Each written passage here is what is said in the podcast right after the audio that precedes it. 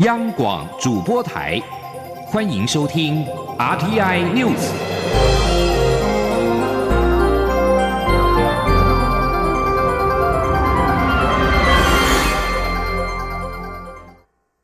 各位好，我是主播王玉伟，欢迎收听这节央广主播台提供给您的 RTI News。今天是二零二零年四月十二号，新闻首先带您关注。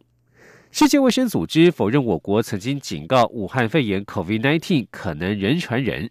中央流行疫情指挥中心在十一号下午发表声明，并公开当时通报的电子邮件全文。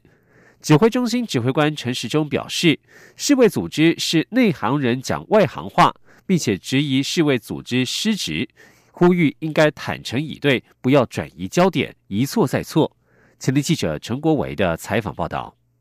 我国在去年十二月三十一号以电邮方式通报世界卫生组织的国际卫生条例 （IHR） 联系窗口，表示有消息指出，中国武汉至少有七例非典型肺炎病例发生。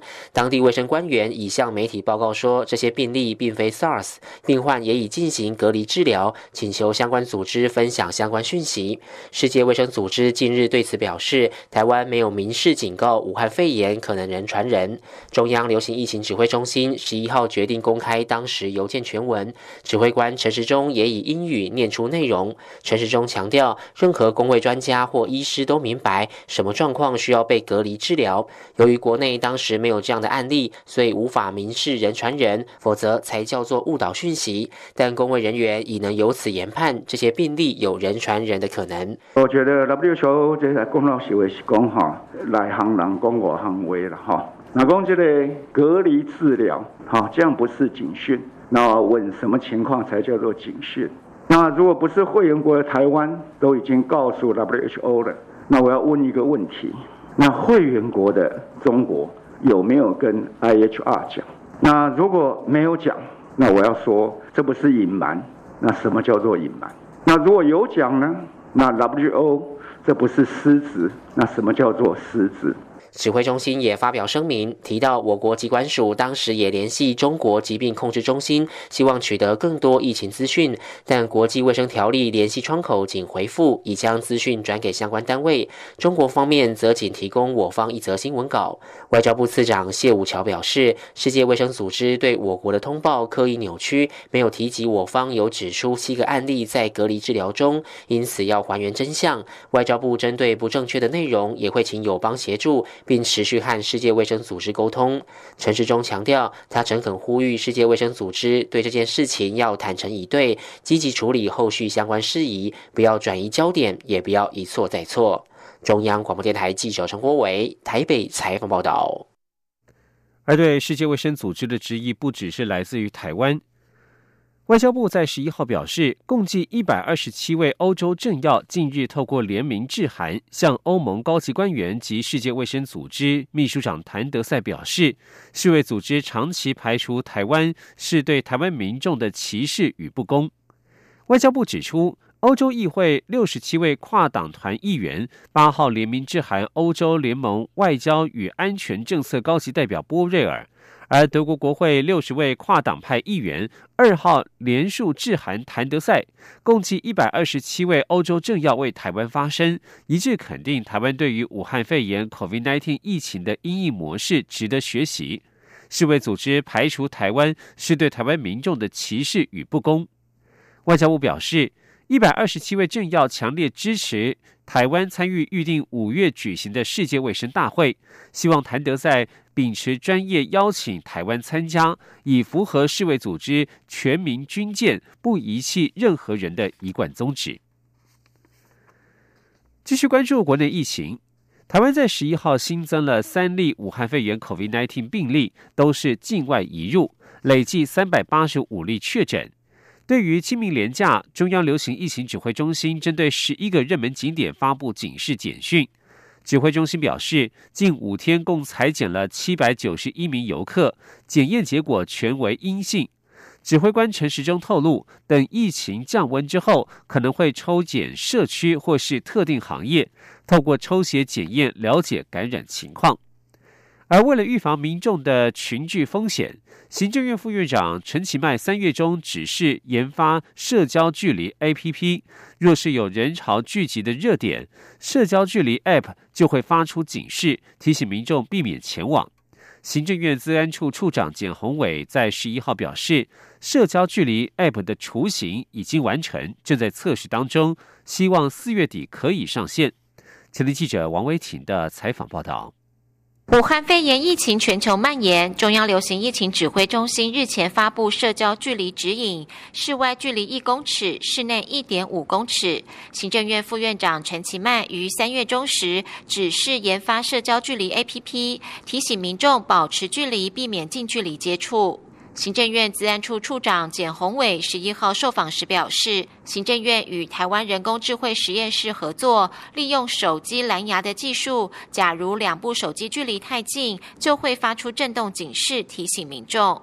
简宏伟表示，三月底完成第一版后，四月初更新加强至第二版，目前正在内部测试中，预估四月底可以上线供民众使用。简宏伟说。呃，我们采用的技术绝大也是利用蓝牙的技术，因为蓝牙彼此，假设两部手机都有装这个 APP 的话，那当这两部手机靠得比较近的时候，那我们就会利用这个震动的一个方式来提醒民众。好，让让让使用者知道说，好像两个之间距离的比较近。简宏伟指出，研发过程中有人担心这款 A P P 可能会有泄露民众隐私的风险。他强调，正院的社交距离 A P P 主要是提醒功能，会把所产生的资料通通存在手机内，不会传出去。民众不用忧虑，政府借由 A P P 收集民众蓝牙位置或接触者的位置资讯。他也表示，社交距离 APP 有例外设定功能，例如民众搭乘大众交通工具，人潮较为拥挤，即可开启设定，避免因例外状况而不断收到警示。中央广播电台记者王威婷采访报道。而现在各地方政府也持续配合中央加强防疫工作。新北市长侯友谊十一号在新北市防疫会议表示，从即日起，新北市市场、商圈和夜市将实施人流管制，摊商和消费者都必须戴上口罩。若是违反规定，将开罚新台币三千到一一万五千元。另外，新北市教育局也宣布，新北市两千八百家的补习班、安亲班采分流上课，班级人数必须限制在一百人以下。记者王维婷的采访报道。新北市长侯友谊十一号主持第三十九次防疫会议时表示，新北市防疫超前部署，早就针对公共场所实施人流管制，封闭公有封闭型场馆。侯友谊今天在应变会议才是，在中央流行疫情中心宣布管制人流后，今天起新北市的市场、商圈和夜市也实施人流管制，而摊商和民众必须全程戴口罩。如果不遵守规定，将处罚三千至一万五千元的罚款。侯友谊表示，他了解夜市市场摊商这阵子生意难做，但是如果不管控人潮，导致疫情失控，后果更严重。侯友谊说：“如果哪一天你人潮没有管控，造成交叉跟群聚感染的袭尊，那这后果不堪设想，搞不好我们就封城了，搞不好店都不能营业了。”所以即马大家一旦共体时间，互相体谅，生理无好无要紧，咱摆摆啊做，加减做，啊，这个时间大家拢足艰苦诶，所以大家互相包容，互相体谅。侯友谊也表示，新北市在清明连假时已经实施观光景点人流管制，今天再规定两平方公尺只能有一人的人群密度规定，且要保持社交距离，以及搭配停车场车流限制，管控风景区人流。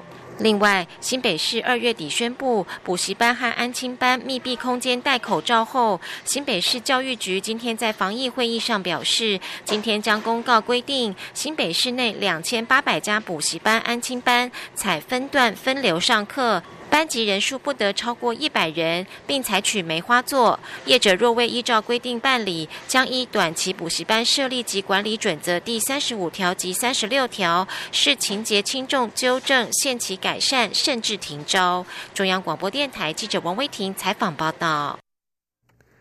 而现在台湾可以维持大部分正常的生活，口罩可以说是相当的重要。中央与地方合作，实名制口罩自动贩卖系统在十一号于台北市信义区健康服务中心上线。中央流行疫情指挥中心指挥官陈时中与台北市长柯文哲同台示范购买口罩。从今天开始，民众带着健保卡到机台前插卡选口罩付款，不用一分钟的时间就能够领到十四天份的口罩。事办如果顺利的话，将扩展到台北市的十二个行政区。今天记者陈国伟的采访报道。新北市长侯友谊十一号主持第三十九次防疫会议时表。实名制口罩自动贩卖系统在台北市信义区健康服务中心试办上路，符合口罩购买资格，而且没在其他通路领取的民众，可携带健保卡到自动贩卖机买到十四天份的九片口罩。过程只要三步骤：插卡、选口罩、付款，不到一分钟就能领到。而且结合多元支付系统，可用悠游卡、iCash 等两种电子票证，以及接口等四种行动支付方式付款。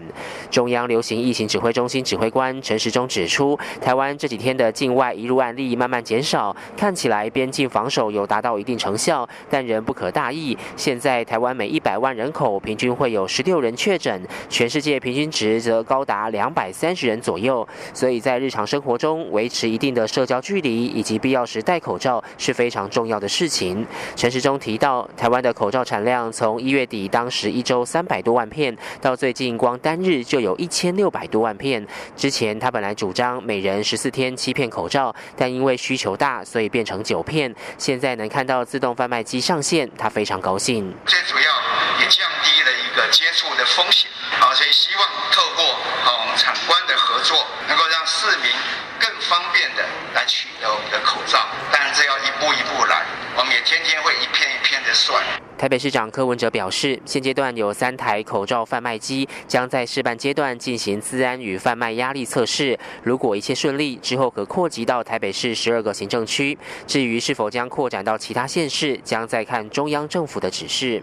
柯文哲也建议，希望将来能在拉长口罩购买期程。两个礼拜卖九个，那如果四个礼拜就卖八个，那这样的话，它减少大家排队的次数，但是还是维持这个口罩管制的精神，在。它这样这种自动贩卖机效率会比较高。台北市资讯局表示，口罩贩卖机初期的开放时间为平日早上八点半到晚上六点半，例假日为早上八点半到中午十二点。每部机台最多可放进一百组，共九百片口罩，每日配额有限，售完为止。新一区健康服务中心在试办期间仍维持原有临柜人工服务。中央广播电台记者陈国维台北采访报道。继续关注国际疫情动态。美国武汉肺炎 （COVID-19） 的死亡病例突破了两万人，超越意大利，成为全球死亡率、死亡病例最多的国家。此外，全美国武汉肺炎确诊病例数突破了五十万例，也是全球最多的国家。根据《华盛顿邮报》统计，十号是全美国单日死亡病例通报最多的一天，至少有两千零五十六人死于武汉肺炎。其中，纽约州单日七百八十三人丧命，连续五天新增超过七百人死亡。在重启经济呼声高涨的情况之下，纽约州长古默十一号呼吁应谨慎而行，以免疫情再度恶化。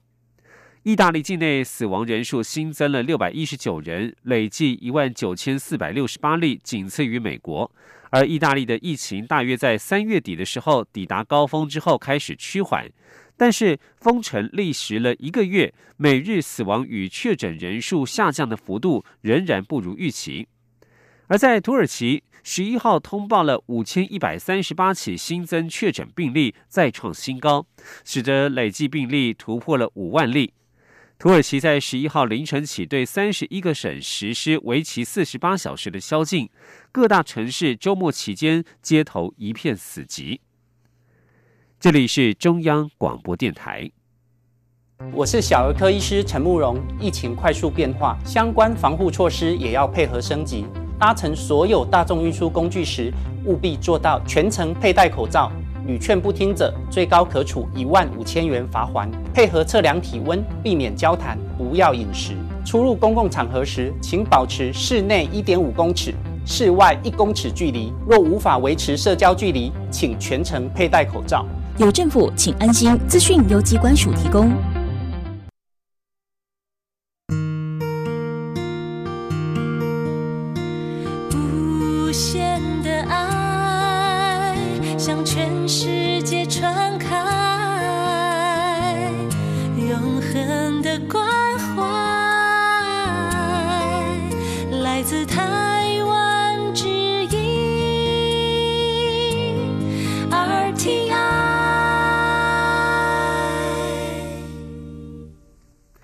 各位好，我是主播王玉伟，欢迎继续收听新闻。国民党十一号举行数位行销科技长决选，经过七位评审的审议以及党主席江启臣亲自面谈之后，决定由 d c a r 创办人简晴佑出任数位行销科技长。国民党表示，江启臣期许简晴佑能够为国民党全面性的数位行销工作带来新的气象、新思维以及新成就。简晴佑为台大是台大资讯管理学系毕业，创办的校园论坛 d c a r 受到青年广泛参与和使用。国民党认为，简晴佑的想法具有网络行销战略的高度，以及实际执行的丰富战术经验，是一位可以立即上手的极战力。相信在他协助之下，国民党的数位行销工作可以更贴近年轻人的想法，获得更多的认同与支持。江启臣表示，数位行销科技长的职务仅有一位，对于其他的遗珠之憾，希望未来有更适切的合作方式。而国民党现在面临的立即挑战就是罢免高雄市长韩国瑜的联署活动第二阶段已经过关，中选会将在十七号开会审议。国民党文传会主委王玉敏在十一号表示，国民党会全力配合韩国瑜的策略，不管是传统或是网络的方法，只要能够帮得上忙，都会加以协助。前天记者王维挺的采访报道。罢韩联署第二阶段过关，中选会十七号将开会审议，若成案，将在公告后两个月投票。面对罢韩活动如火如荼，国民党文传会主委王玉敏十一号受访时表示，党中央一直与高雄市长韩国瑜保持密切联系，党中央尊重韩国瑜的策略规划，并且会配合提供协助。王玉敏说。我想，呃，这个部分我们跟呃这个韩市长这边一直都有一些密切的联系。那一切就是尊重韩市长他们在整个呃面对罢韩的这一些行动策略上他们的规划。那党中央这边会配合他们。媒体报道，韩国瑜对于罢韩将采取冷处理的策略，并不会动员韩粉投票。媒体询问王玉敏是否是因为担忧造成反效果，王玉敏回应，目前尚未讨论到动员韩粉的问题。他相信韩国瑜的支持者是自发性帮助韩国瑜，也希望韩国瑜专心市政，度过罢免危机。媒体报道，国民党广邀现任立委、现任市议员担任义务副主委兼政策会副执行长，是为了替国民党主席江启臣竞选下一任党主席铺路。对此，王玉明表示，政策会一直都邀请立委或明代担任政策会副执行长，希望借重其地方经营成果。江启臣这次也是循惯例邀请。王玉敏也说，最近不断有传言指江启臣有马系、联系朱系等人马，但其实国民党就是这些人的集合。特别说哪个派系，并非事实，因为每一份力量在改革过程中都不可缺少。中央广播电台记者王威婷采访报道。华航执行援外物资的运送的行动，让外界开始讨论华航是否应该改名。武汉肺炎 （COVID-19） 疫情期间被提出来讨论，因为英文名称 China Airlines 容易被误以为是中国的航空公司。交通部长林佳龙十一号晚间在脸书抛文指出，这个部分需要尊重股东以及全国人民的看法。林佳龙提到，武汉肺炎期间有许多声音反映希望华航能够改名，对此官方持开放态度。但是航空公司改名姿势体大，牵涉到航权、航线，而且华航是上市公司，需要尊重股东及全国人民的看法，也期待社会可以继续凝聚共识。而林佳龙也称赞华航是天空国家队，并且肯定华航的努力。在武汉肺炎疫情冲击、航空运量一落千丈之时，仍站在第一线，肩负起把国人接回家的任务，同时担任台湾的外交使者，把台湾人的爱心口罩安全送到其他国家。继续关注的是人权自由的话题。资金由群募支持的铜锣湾书店二十五号将在台北开幕。前香港铜锣湾书店店长林荣基表示，由于疫情的缘故，不会特别举办活动，以避免人潮聚集。但是欢迎台湾人来店里面多看看。林荣基表示，书店中的特色之一是台湾研究类书籍，因为台湾人不止在面对中国时认识要。要认识自己，平常就应该要更了解自己的历史和文化。书店内也会有包括童书在内的各类书籍。而林荣基在二零一五年因为出版禁书遭中国大陆警方拘捕，后来他趁着香港返回香港之时，公开了被拘留的细节，并且表示不会再到中国大陆。而后来因为香港官方坚持修订逃犯条例，他决定离开台湾，留在香。离开香港，留在台湾，而铜锣湾书店则是在林荣基的努力之下，今年四月二十五号在台湾将重获新生。继续关注国际形势，美国总统川普近日多次炮轰世界卫生组织 （WHO） 以中国为中心，并且表示本周将会就美国提供世卫的资金援助做出定夺。他必须确定美国纳税人的钱能够被妥善运用。而现在，许多美国政治人物也非常不满北京当局处理这次疫情的方式。不过，美国也面临一个相当残酷的事实：他们非常迫切需要中国的防疫物资供应。这个现象已经对美国的国家安全构成了潜在威胁，也让美国政界开始思考，在疫情过后是否有必要调整供应链。请您以下的专题报道。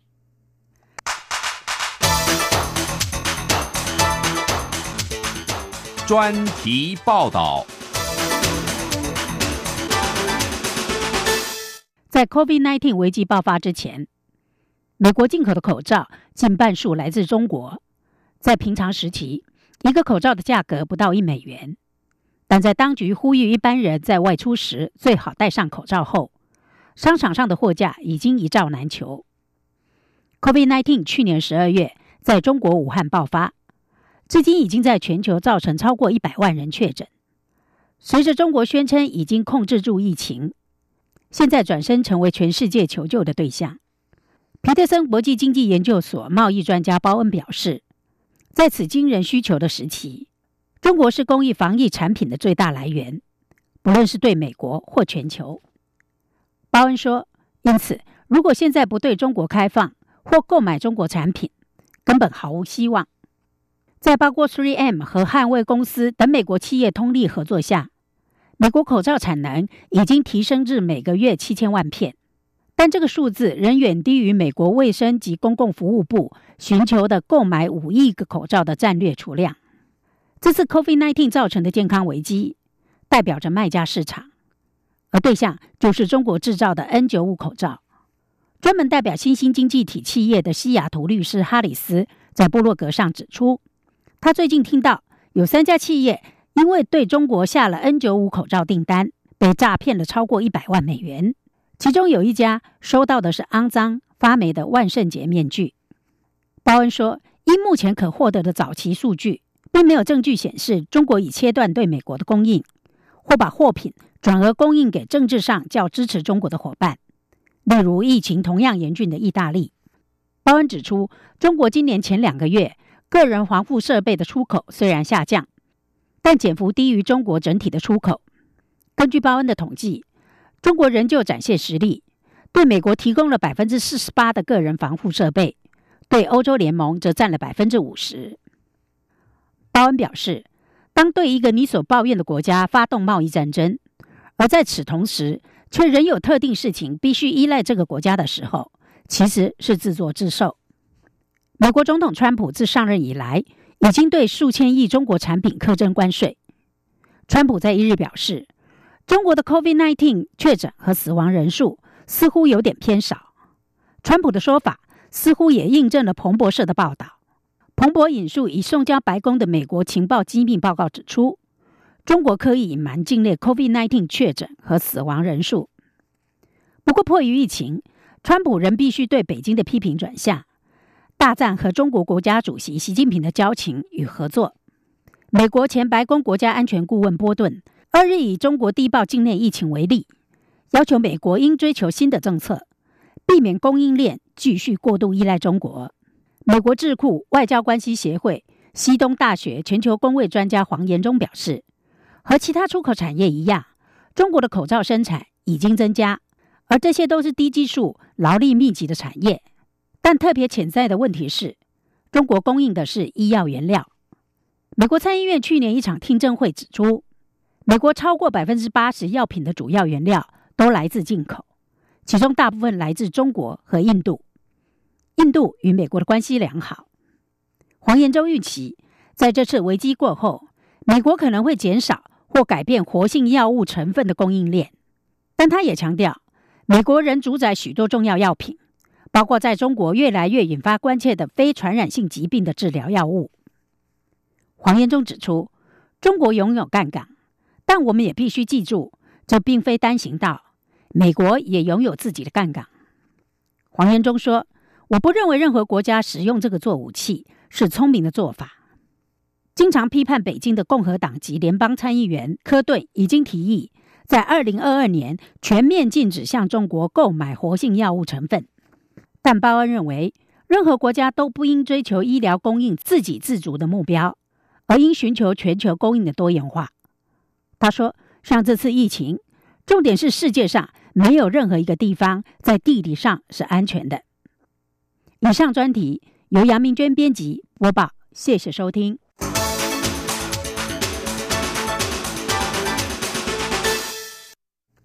而在国际间的军事动态方面。日本防卫省十一号表示，辽宁号航空母舰等六艘中国海军舰艇十一号傍晚航行在冲绳与宫古岛之间的海域，从东海来到太平洋。日本正分析这些中国军舰的航行目的，并且持续监视。一般认为，如果航行方向不变，这些军舰将通过台湾东部外海。报道指出，这六艘中国海军军舰并未入侵日本领海。没有看到辽宁号航空母舰上有舰载机起降的情形。上一次中国航空母舰通过这座海域是在去年六月，而这次是第四次。在六艘中国军舰当中，并没有可提供燃料的补给舰。日本防卫省正分析中国军舰的航行目的，研判中国军方是为了提升朝远方发展的能力而有此动作，日方持续警戒和监视。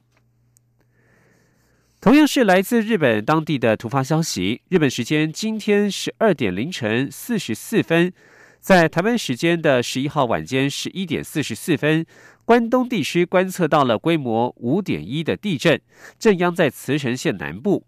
茨城县多处观测到震度四，东京观测到震度三的摇晃，而这起地震没有引发海啸的危险。继续将焦点转到英国。九十三岁的英国女王伊丽莎白二世在十一号首度发表复活节谈话，她鼓励民众，并且表示冠状病毒无法击败我们，光明终会战胜黑暗。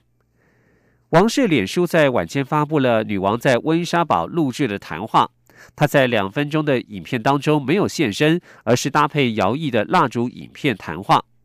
女王表示，当黑暗降临复活节前夕的星期六，许多基督徒通常会一起点燃蜡烛，在教会里，火光会一个传一个，从慢到快，点燃越来越多的蜡烛，象征基督复活的好消息传播出去。而这项活动从第一个复活节延续至今。女王表示，虽然今年庆祝复活节的方式不同于以往，但是我们分开是为了让他人更安全。复活节没有被取消，我们如同过去一样需要复活节。女王表示：“我们知道冠状病毒不会击败我们，虽然对那些正沉浸在悲痛中的人而言，死亡是黑暗的，但是光明与生命更加强大。”英国 BBC 报道，据悉这是女王首次在复活节发表谈话。英国在过去二十四小时之内新增了九百一十一起的死亡病例。现在英国政府每逢周末就如逢大敌，十一号依然呼吁民众不要出门。以上新闻由王玉伟编辑播报，谢谢收听。